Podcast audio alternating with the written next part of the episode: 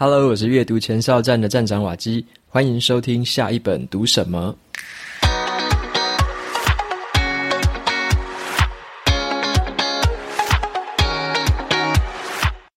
今天我要跟大家分享的这本书，它的书名叫做《社交进化》。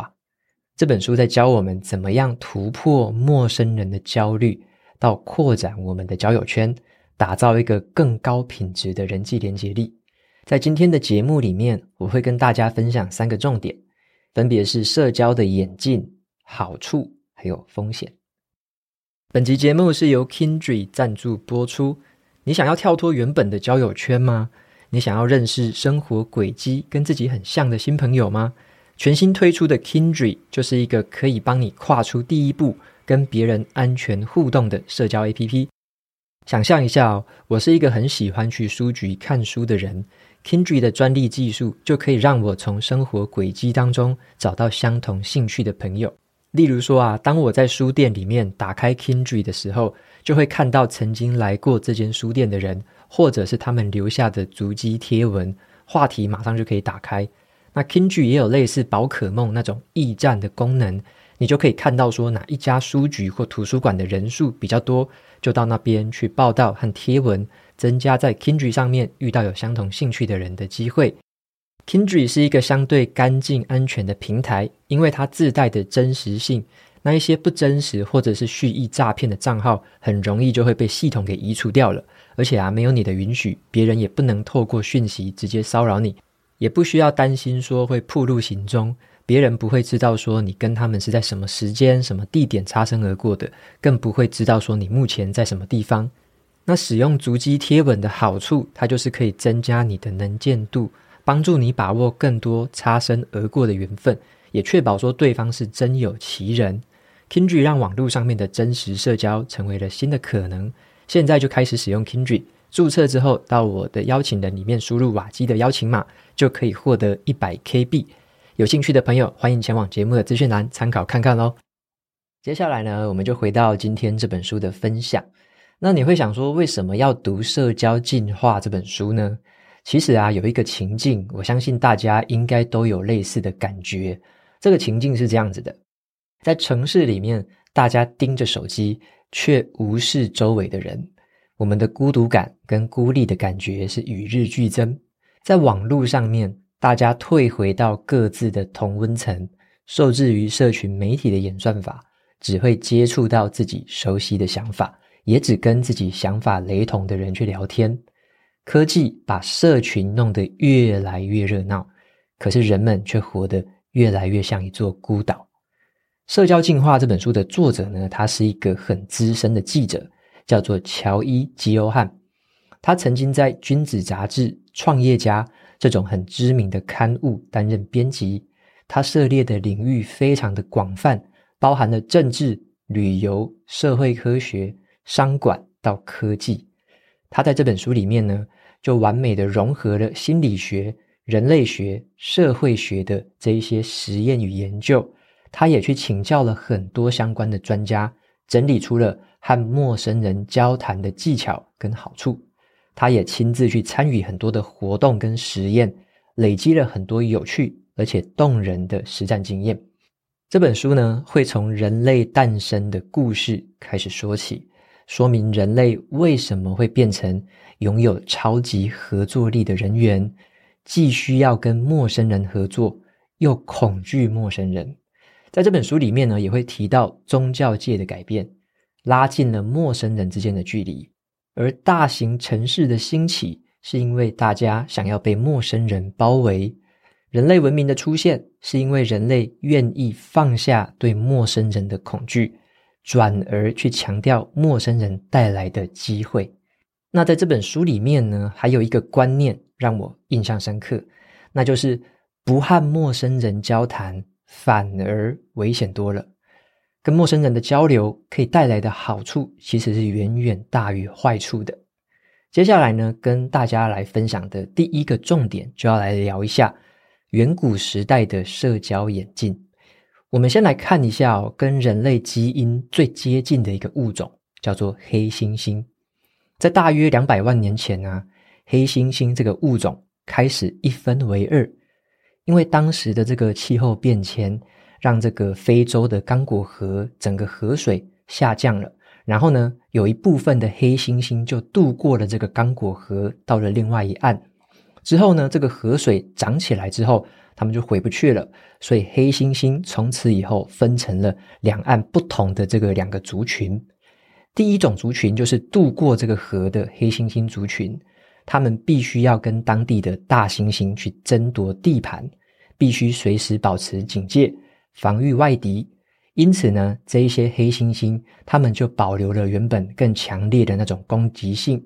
这种黑猩猩呢，就是以牙还牙这样子的一个特色。他们呢，就是说，你帮我整理毛，我才会帮你整理毛；你给我东西吃，我才会给你东西吃。但是啊，他们对陌生人非常的不友善，有很强烈的敌意。有时候我们会看到一些新闻哦，会说黑猩猩有发生那种大屠杀事件，或者是你把不同的黑猩猩、陌生的黑猩猩关在一起，他们彼此就会打起来。这种呢，黑猩猩的特色叫做直接互惠。好，所以说已经渡河的这一些黑猩猩，就是这种直接互惠、比较直接以牙还牙这样的一个现象。那第二种黑猩猩呢，他们是没有渡过河的，他们待在河的这一岸，生活是比较安逸。再后来呢，他们就随着这个演化的发展，他们就演化成了倭黑猩猩。这个倭黑猩猩的这个倭，就是比较矮小的意思，像是以前啊，在这个中国啊跟东南亚这边沿岸去掠夺的那些海盗，我们就把它称为倭寇嘛。所以这个倭那一个字呢，就是比较像矮小的这个意思。所以呢，留在河的这一岸的这些黑猩猩，他们呢就是演化成了倭黑猩猩。他们因为生活比较安逸，也不用为了三餐烦恼。不用跟那个其他的大猩猩啊，其他的物种去争夺食物，所以他们慢慢的演化的越来越像人类原本的始祖哦，他们就具有了合作的能力，而且呢，他们的社交行为更为灵活。倭黑猩猩呢，也愿意去接受一些陌生的族群，并且对对方产生这个善意，这种行为呢，就称为间接互惠。什么是间接互惠呢？就是在人类啊，其实在很早的年代是在狩猎的这个时候呢，为了求生，所以呢，他们必须想出各式各样的方法来跟陌生人安全的交谈。人跟人之间的互动方式就是叫做间接互惠。这个意思有点像是保险呐，就是跟别人一起分摊风险。大家对双方呢有这个彼此的信任跟真诚的态度，也愿意这种延迟享乐。举个例子来说好了，如果你今天出去狩猎的时候，运气不好，你没有猎到这个动物，你可以依赖别人来弥补你的损失。就这个时候呢，别人可能会出手帮你。他相信说之后你可能也会以这个类似的方法来给他回馈，但是他不一定是要求你百分之百的回馈，而是呢，大家对于这个整个合作的体制有一个信心，他可以相信说哪一天他的运气不好的时候，也会有别人伸出援手来帮他安然的度过。所以呢，像是倭黑猩猩，或者说后来演变成人类的始祖这样子的一个族群，就开始有了这种间接互惠的倾向，也愿意去接纳陌生人，然后呢，跟陌生的族群合作。那再来的话，我们来谈到第二个重点，就是说跟陌生人交谈，或者说跟陌生人交流是有好处的哦。所以啊，人类呢，在很早以前。他们就开始会遇见很多的陌生人了。他们遇见陌生人就不会在一开始就打打杀杀了，不会说遇到人就想要避开，而是呢，他们开始懂得从陌生人的身上去学习，跟陌生人去做生意。我们开始越来越享受跟陌生人之间的交流，还有这个资源跟彼此的陪伴。我们会充分的利用跟这些陌生人之间的关系，去认识一些原本我们素未谋面的那些人。去享受他们带来的这些好处，他们给我们的新的能力，或者呢，他们跟我们有不同想法的这个交流，人类的文明就是这样子开始诞生了。这个全新的物种也就这样子诞生了。这个就是人类。那人类呢，就开始期待会和陌生人聊天，会和陌生人打招呼，甚至和陌生人去眼神交汇。人类这种生物呢，只要处于一个最自然的、最好的状态。很自然而然的就会想要认识新朋友，那么科学家呢，就把这个状态称了一个很有趣的这个称呼哦，他就说这种演化呢是很惊人的演化反常，就是人类变成了拥有超强的合作力。在自然界当中啊，其实你很难看到有野兽愿意跟陌生的同伴一起去工作、一起居住、一起合作的。由此可见呢，从我们的人类祖先呢，一直演变到现在，其实就一直有这个现象，就是。和陌生人的连结就是人类的本能，这个能力呢，就是人类不自觉的适应环境之后的演变结果。因为啊，和陌生人交谈、和陌生人交流是具有演化优势的，所以每一次这么做都会获得奖励。因此啊，就人类的本能而言，大家彼此团队合作。并不是什么要展示善意啊，或者说不是要追求什么更高的道德境界啦，也不是要展示什么我跟你之间的美德，而是为了求生存。所以这是一个很本能性的反应。那有一项研究就指出呢，当我们注视着对方，如果对方是你素未谋面的人哦，当我们注视着对方的眼睛的时候，对方也会同时感受到一个正向的连结。这么做呢，就会刺激对方。分泌出一种叫做催产素的这个激素，让对方觉得说我们也是自己人。这种催产素会促进一个人的社会化的过程，而这个社会化的过程如果进行得很顺利的时候，又可以刺激更多的催产素分泌，两个就是互相相辅相成，变成一个正向回馈的一个关系。那如果说啊，一个人在这个社会化的过程当中，他长期下来感受到挫折，好像没有被人家在乎，没有归属感的话，那这个东西就会对催产素产生不良的影响，就会影响到这个人他的社会化的能力。所以呢，催产素分泌量很高的人，也因此有更好的这个社会化的能力，也可以在两性关系当中表现得比较活跃，也很积极的去跟异性建立起稳定的关系。而且科学的证据还显示一件事情哦。当人与人呢是面对面的在注视着彼此的眼睛的时候，催产素的这个刺激才会被更有效的活化。那这件事情呢是单纯的网络聊天的表情符号做不到的。好，所以说你没办法看那个表情符号就产生催产素，你必须是要跟人真实的人面对面的交流，面对面的沟通。那许多的学者他们也发现一件事情哦。在这本书里面有提到很多的科学证据，就是说，我们如果跟陌生人互动的话，甚至可以帮我们培养出更多的同理心，让自己感觉更平静、更贴近于真实的生活。对于其他人呢，也会表现得更正向、更积极。像是作者啊，他亲自的去参与了很多陌生人的互动练习，跟一些相关的实验，他也确实的体验到了非常多的好处。只是呢，他有提醒说，如果我们想要体验这种感觉，想要跟陌生人聊天的话，那你记得啊，一定要挑白天呐，挑一个公共的空间，周围还有其他的人的。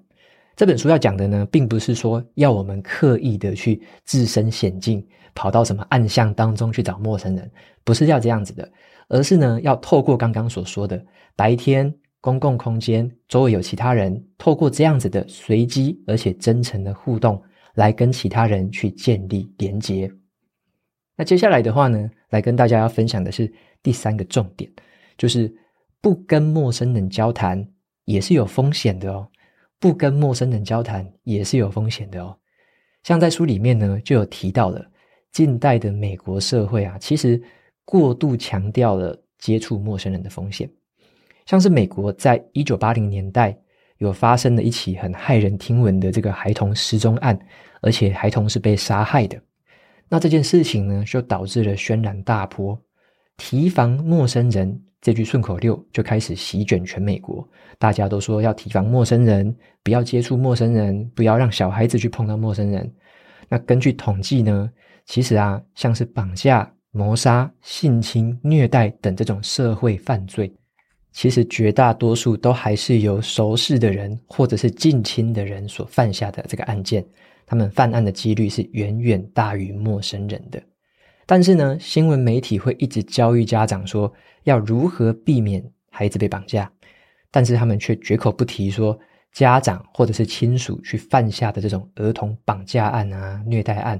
新闻媒体也都不会提醒说大家要提防家人啊，或者说提防亲属。反正呢，当时的新闻媒体所建议的这个秘诀跟工具，就是防止陌生人亲近孩童，防止陌生人提防陌生人。这个现象呢，当让那个八零年代的美国人呢，开始失去对陌生人的信任，缺乏了对彼此之间的信任，也缺乏和陌生人互动的意愿。那这个事情呢，只是要提醒大家说，有时候在我们的认知当中，会很自然而然的会想说。陌生人是危险的，可是事实上呢，好，根据很多的调查跟研究发现，并不是这么一回事。真正的危险反而会发生在我们没有注意到或我们没有留意到的那些地方。好，那陌生人他是其中的一个小因素，但是他绝对不是最主要的因素。那另外一个让我印象非常深刻的这个观点，就是书本里面有谈到说，如果我们不和陌生人交谈，反而更危险。举个例子来说好了，像是现在啊，在世界各地有很多的集权国家，那一些集权统治者，他们之所以会成功，他们有一个做法，就是要人们把邻居、把朋友、把家人都当成陌生人。特别是有一些政治狂热者，或者是很迷信、很崇拜的一些基本教义派，他们通常也会给出类似的建议，他们会警告自己的追随者说，你不要随便和别人接触哦，你不要随便跟那些不认识的人讲哦，否则你可能会被洗脑，你可能会被他们影响哦。因为这些人呢，这些极权主义者，这些政治狂热者，他们都知道一个道理：如果当人们有机会和别人接触、和别人打交道的时候，他们就会扩展自我，个人的认同还有世界观都会变得更复杂，他们会听到更多不同的世界观跟价值观。这对于他们要煽动这种言论啊，他们要造成这种两极化的现象是非常不利的。因为这种跟陌生人交谈、跟不认识的人交谈，马上就会打破他们所强化的那种过度简化的偏激言论跟立场。所以作者他要提醒的是，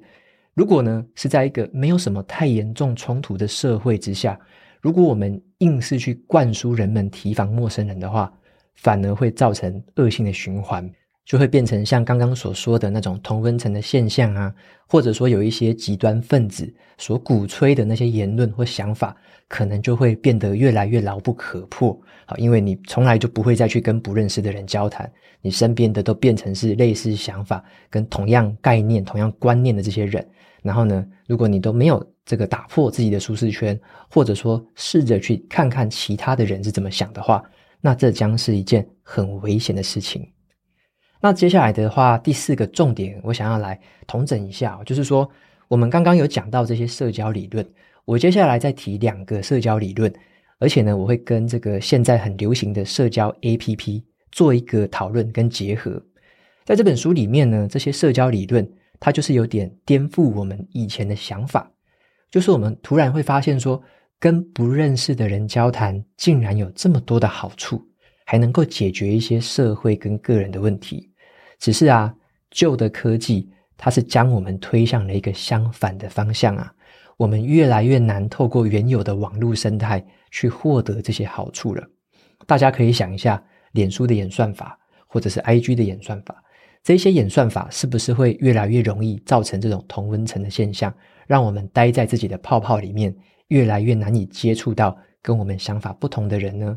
所以呢，像在节目开头有跟大家介绍的这种社交 App，像是 Kindred 这种新形态的社交 App，其实呢，他们就是在朝向像这本书里面提到的理论，他们想要试着去突破一些以前的科技没有办法带来的这些好处。那以下呢，我就来用两个不同的理论跟这个 Kindred 它的功能来做一个讨论哦。像是书里面呢有一个研究，它就指出了。如果我们和生活圈周围不认识的那些人去交谈的话，我们会因此变得更美好、更灵敏，而且更快乐，有助于我们拓展自我、开创出新的机会、建造新的关系。而且，我们对于自己居住的地方会更有归属感，甚至培养出更多的同理心。那像 Kindred 这个，其中有一个功能，就是它是透过专利技术去判断足迹。让使用者呢从真实的生活轨迹当中找到有类似兴趣、去过相同地方的人。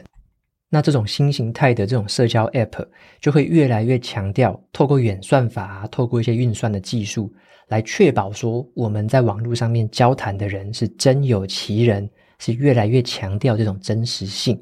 那么当这个信任感建立起来之后，就可以回到真实的世界进行真实的交流。那在这本书里面呢，还有提到一个理论，叫做第三空间。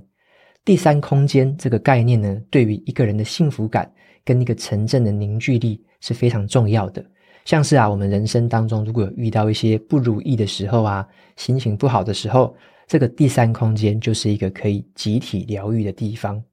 举个例子来说好了，大家应该都知道星巴克咖啡厅嘛，星巴克就是第三空间的最好范例。像是啊，它就成为了这个消费者心目当中除了家跟公司之外第三个最常去的地方。好，所以说这个星巴克就是一个第三空间的一个最好的范例。那像是现在的社交 App，像 Kindred 呢，他们就会去着重一些重点，像是很类似那种宝可梦的驿站功能。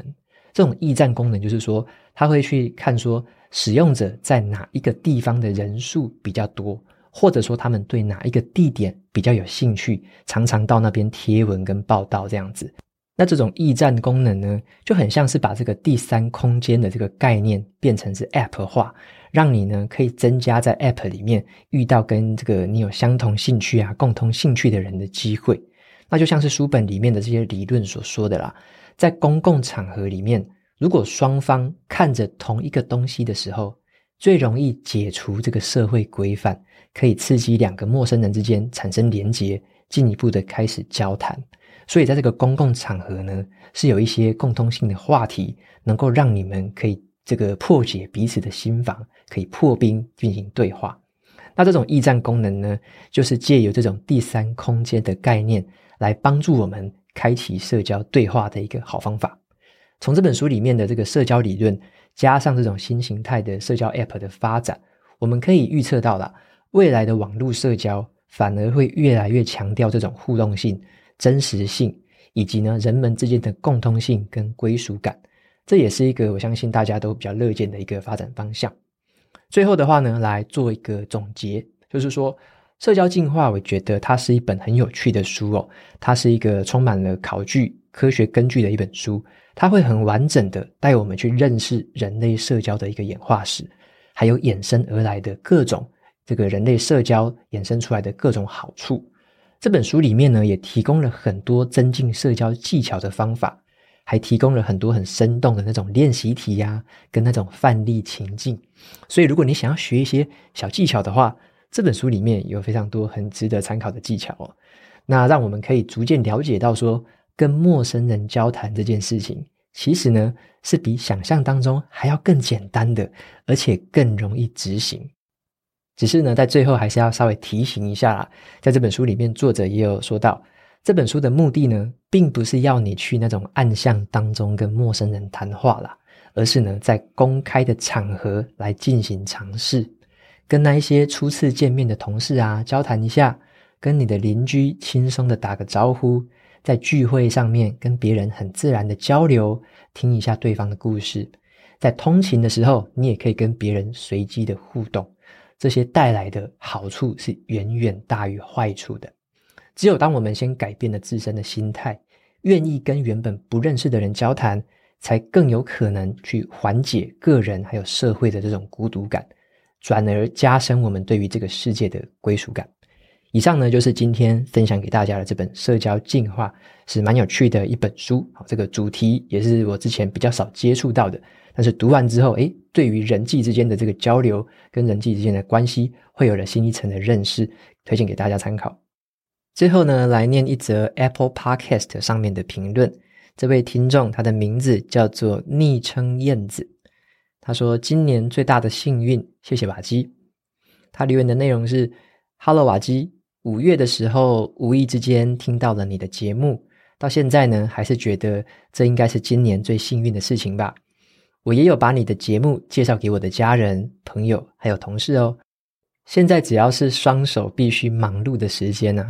譬如说在洗碗、整理衣服或者是化妆的时候，我都会听你的节目，然后自我很满足的跟自己说，我好会利用时间充实自己啊。然后他说：“哈哈，我一直很喜欢阅读，但是面对这么大量的工具书，总是觉得难以取舍。幸好有遇到你的节目，可以帮我们做导读跟整理。其中呢，我觉得很有趣的题材，也会去买来看。对于不需要从头看到尾，层层堆叠情绪，来慢慢进入内容高潮的这种工具书来说，你的整理真的帮了好大的忙啊！谢谢你。我是从事补教业的，我很特别哦，是在呃教孩子们上台说话，所以对于你最近开始分享教育类的书籍，真的觉得很开心。而且啊，你分享的这两本书，刚好我也想买来看。我总是跟同事说，真的很好奇，你怎么能这么精准的选书？太厉害了吧！怡晨老师也曾经说过。可以帮助人们的，并不是同情，而是专业。而你就是在用自己的专业帮助他人。谢谢你，你的声音很温柔，不会给人压力，就像是一个很随性的在分享生活一样，听起来很舒服。虽然已经很多人说过了，但是我还是要说，希望能够一直听到你的节目哦。谢谢瓦基。OK，非常谢谢这位听众昵称燕子的这个留言跟支持。那我有注意到几个很有趣的地方哦。像是刚刚他说他从事补教业，他在做的这个内容是教孩子们上台说话。哦，其实我最近呢也开始在学这个声音相关的课程了。